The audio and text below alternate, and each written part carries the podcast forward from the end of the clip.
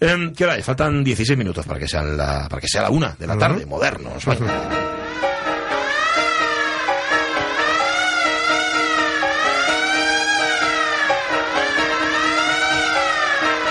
Hola Carlos La Peña, ¿cómo estás? Pues fantásticamente bien, después de oír a Alfredo Kraus. Sí, señor. ¿Tú, tú eres, tú eres un huérfano de, de Kraus.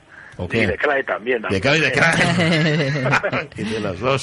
Sí, De sí, los no, dos, sí. Y seguro que alguno más que empieza por Cla, pero... También, también. Algún otro crápula, ¿no? Sí, señor. Bueno, em, seguimos hablando. Es el penúltimo ya. Fíjate que podías haberte extendido, podías haber tirado ya hasta fin de año con, con la vida y obra de No Enrique des Jardiel Poncela. ¿eh? No me- Tú eres capaz. Jardiel Poncela, de- llevamos diciéndolo desde el primer día, gran renovador del teatro español, años 30 y 40 del siglo XX. Bueno, está rompiendo los récords de permanencia en modernos y otros tiempos porque alucinen, vecinen. Es el sexto lunes que le dedicamos y todo apunta a pensar que no va a ser el último. Sí, porque tendríamos que hablar muy deprisa o, o de No. cosas en contar. Y vamos, y aunque llenas de sinsabores, pues las cosas de Jardiel, como su obra, pues siempre tienen mucha gracia. Bueno, nos quedábamos la semana pasada en la guerra de humoristas por hacer un celuloide rancio de largometraje antes que sus competidores. Era la guerra entre Enrique Jardiel Poncela y Antonio Lara Gavilán, más conocido como Tono y Miguel Miura, o la carrera entre Enriqueto y Mauricio para llegar antes a los espectadores. Sí, 1940 pues es el año de la carrera de los celuloides rancios, de ver quién era el más rápido y el mejor en cocinar una peli en casa, pues con lo que les había sobrado de la peli del día anterior. Así, pues Javier, como, como la audiencia más rencorosa recordará, pues no soportaba a Miura, al que siempre Sí. consideró un copiota, y cargó las cintas contra sus rivales. Decía, unos tipos desprovistos de toda invención propia y que no pueden ofrecer otros méritos que el de la mediocridad más engreída, el de la máxima desfachatez para el fusilamiento y el sentido utilitario de una desvergonzada propaganda, hija de la vanidad y sin base alguna en la que apoyarse. Toma ya. Mm, bueno, Eso en Twitter no lo puedes poner. no, son demasiados caracteres y además un carácter bastante... Sí. Total, que Jardiel decía, por resumirlo mucho, que Tono y Miura eran unos mediocres que le habían copiado la idea. Sí, vamos, y de alguna manera pues era cierto, porque Jardiel había sido el primero en canibalizar películas de cine mudo en España, ¿no? Pero, pero también es verdad que la había hecho por encargo de la Fox, como recordaremos, y que la idea original había sido de, de Liu un cómico americano que era el autor de los Movie Teen Types. Pero a eso también podríamos suponer que Jardiel realiza sus celuloides rancios en 1934 sin haber visto los de Liu Ler, que, Ah, se, ah. que se hacen al mismo tiempo. Sí. En fin, que, que tuviera o no tuviera razón en su queja contra Tono y Miura, pues los espectadores de entonces pudieron disfrutar de, de las dos, algo que, que lamentablemente no podemos hacer nosotros porque ambas, un bigote para dos y Mauricio, una víctima del vicio, pues se han perdido.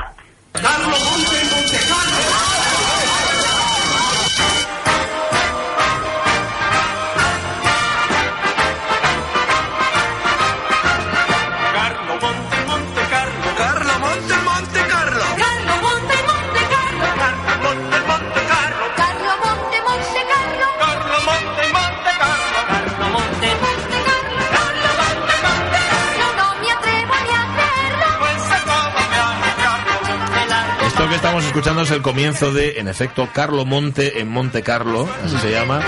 Es una opereta que escribió Jardiel Poncela con música del maestro de Ajofrín, es decir, de Jacinto Guerrero.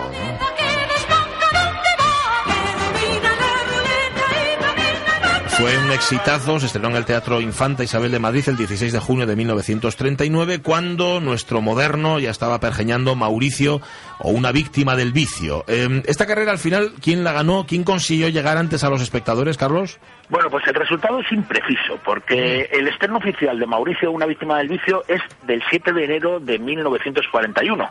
Pero dos meses antes, en noviembre de 1940, que es la fecha de la premier de un, billete- de un bigote para dos, Jardiel, adelantándose a Tony Miura, hace un preestreno en el Cineclub de la Delegación Nacional de Cinematografía del, del SEU. De todas formas, ambas películas son incomprendidas por el público, Ah, bueno. que se queda como diciendo, joder, ¿y esto? ¿Esta vaciada qué es? Mauricio dura dos semanas en cartelera y el, y el bigote de Enriqueto pues aguanta un poquito más e incluso llega hasta volver a tener una segunda vida porque en, en 1949 se proyecta en un programa doble in- inverosímil junto a La Corona de Hierro, que era una película mitológica fascista italiana. Madre mía, con- qué combinación. Madre mía. Pues. Mitológica. Mitológico fascista, la corona de hierro. Bueno, supongo que en la diferente percepción de ambos celuloides rancios también influiría la diferencia entre las películas que habían sido canibalizadas, ¿no? Sí, vamos, yo creo que sí, porque Jardiel elige una película muda española de 1916, La Cortina Verde, Sí. eh, mientras que Tono y Miura eligen una cinta austríaca sonora que Ah. estaba rodada apenas cinco años antes. Por supuesto, la pillan sin ningún tipo de permiso. Bueno. Y, y cuando ponen eh, que quieren al director de fotografía y todo ese tipo de cosas, dicen que eso es irrelevante en la ficha de censura. Claro. y los actores lo mismo, ¿no? Bueno, de todos formo- modos, quien quiera saber algo más, más detalles de, de estos dos celulares rancios, o sea, yo les recomiendo que, que, que encuentren, que busquen dos libros magníficos, que son Un bigote para dos, El eslabón perdido de la comedia cinematográfica española, y Mauricio, una víctima del vicio, y otros celuloides rancios, de Enrique Jalder Poncela, obra ambos dos de, de, de Aguilar y Cabrerizo, Santiago Aguilar y Felipe Cabrerizo, y están editados por Bonaparte, y son maravillosos.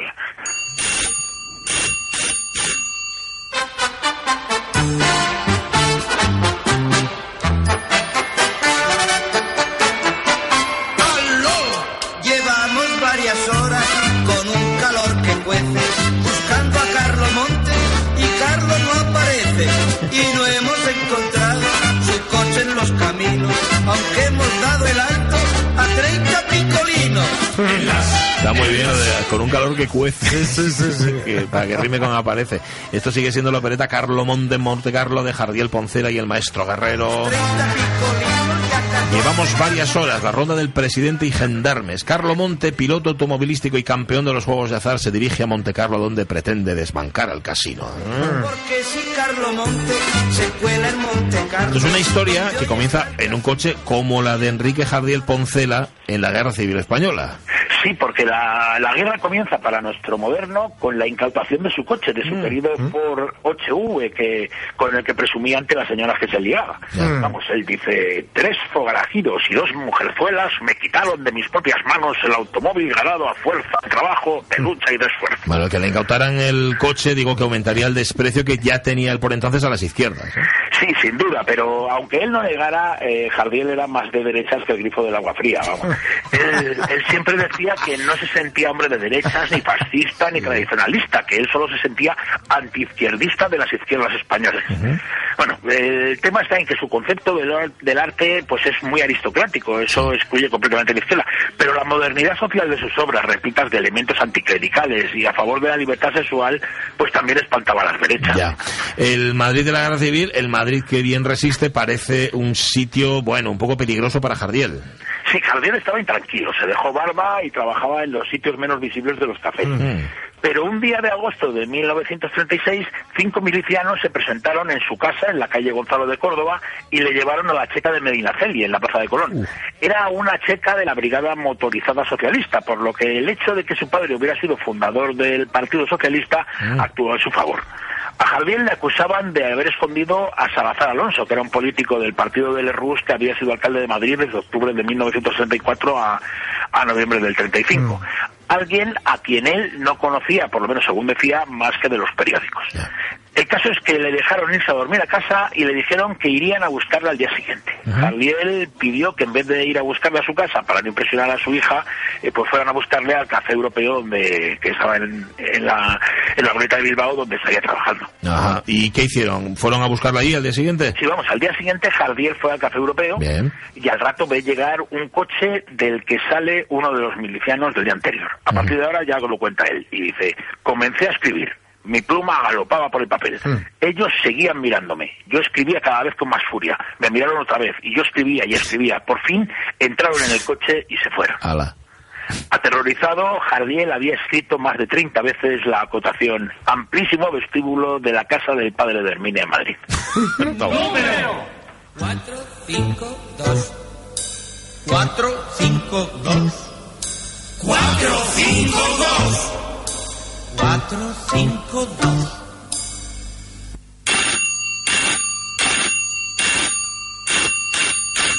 No contesta y ya me escama. El dinero del que es prisionero el pobre y el rico, el grande y el chico, todos a la vez. Esto sigue siendo Carlo Monte en Monte Carlo. Con la llamada que hace el director del casino a Valentina para que enamore a Carlo Monte y se lo lleve del país. O sea que escribió 30 veces amplísimo vestíbulo de la casa del padre de Herminio en Madrid, pero claro, con tal furia que los milicianos se acabaron largando. Jardiel imagino que estaría incluso a pagar para poder, o sea, llegaría a pagar para poder salir del país y dejar de estar en una situación tan comprometida, ¿no? Sí, vamos, hubiera pagado, pero al final consiguió irse, irse gratis. Gratis, En bueno. 37 consigue salir de Madrid haciéndose pasar por maestro con un carnet de la UGT que le había conseguido su cuñado, que por cierto también se llamaba Enrique. Y se fue a Barcelona llevando una expedición de niños. En Barcelona, recomendado por sus amigos Carlos Sampelayo y Santiago eh, Ontañón, va a la CNT para pedir abandonar el país con rumbo a Buenos Aires, donde tiene que ir a cobrar unos derechos que, que no le han pagado. Pero allí sucede algo totalmente inesperado. En el sindicato anarquista piensan que el autor que ha renovado el humor durante la década de los 30 podría ser la figura encargada de crear un teatro popular que, sin dejar de lado la calidad, trajera público a las salas. Bueno, pero a ver, por lo que has contado, Carlos, a uno le cuesta imaginar a Jardiel con esos gustos aristocráticos, e imaginártelo como autor del Teatro Obrero. ¿Cómo reaccionó Jardiel a esta propuesta? Es que el tema está en que la preocupación de la CNT por la baja calidad del repertorio teatral en Barcelona era, era sincera y entonces Sí. Jardiel eh, era, podía ser la, la solución, solución. al problema. Así que cogieron y le dieron carta blanca y todas las facilidades para formar compañía, incluso dinero y pasaporte. Así que a la primera de cambio, pues salió por patas y se fue a Marsella.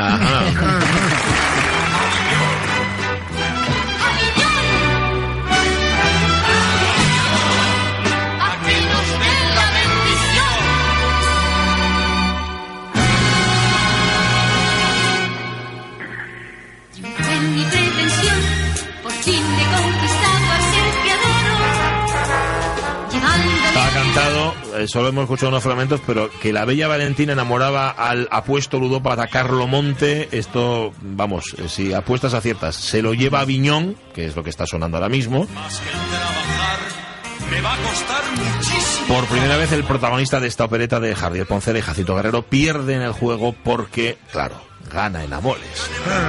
Y vuelvo aquí a perderlo. Jardiel, por su parte, con el pasaporte flamante, ha llegado a Marsella, pero, atención, no va a ser la última etapa de su periplo. No, porque vamos, eh, en agosto de 1937, gracias a las gestiones de su maestro y amigo Ramón Gómez de la Serna, se embarca hacia Buenos Aires. En su primera estancia en la capital porteña, Jardiel fortalece su vínculo con Ramón y conoce al fin un éxito de público apoteósico. Un triunfo que comienza con la película Angelina o el amor de un brigadier, eh, o el honor de un brigadier, que ya dijimos que había rodado en Hollywood, y que continúa con la reedición en Argentina de sus novelas. Y que además incluye pues propuestas teatrales, cinematográficas, periodísticas, eh, hasta incluso radiofónicas. ¿no? Será un año eh, el que está en Buenos Aires muy productivo y muy satisfactorio. Sí, pero, claro, tiene que haber un pero para que esto no acabe bien. En el verano del 38, cuando él comprende que la guerra civil está en el final, Enrique Jardiel Poncela decide volver a España. Sí, vamos, eh, se coge un barco y llega a Lisboa. Allí, pues bueno, luego se encuentra con su familia en Sevilla y se instala en San Sebastián, la capital cultural de la España felona, esa que, que pegada a Francia y alejada de los frentes es llamada por, por muchos humoristas como San Se está bien. Al, al volver, pues descubre que sus comedias siguen representándose en la España sublevada y que sus películas siguen proyectándose en las ciudades controladas por la República. Toma. Vamos, en San Sebastián, en, San Se está bien. San está bien, Sí. Eh, agobiado por su situación económica y por tener una hija en la zona republicana, echa mano de su hiperactividad. Escribe teatro, opereta, incluso una novelía filonazi Mm. y se entrega a finalizar sus cortometrajes Ocho gotas de humor, que pasan a ser solo cuatro y a llamarse Los celuloides cómicos. Es usted lo más bello y magnífico. Es usted lo más colosal. Es usted el océano Pacífico.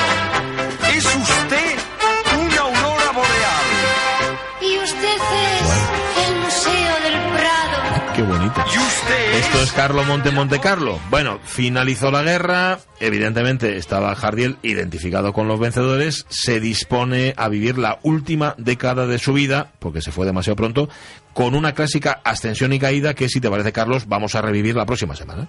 Sí, sí, vamos. Además es que es un triunfo incuestionable por un lado y luego un declive eh, espantoso que comenzará además precisamente en el mismo lugar donde comienza su éxito, eh, en Buenos Aires. Pero bueno, eso yo, si os parece, pues ya lo dejamos Sí, para, el, casi. para el lunes que viene, que todavía nos queda. Y usted, la ondulación Marcel. Es que son, son tantas emociones eh, juntas que, y, y tantos avatares.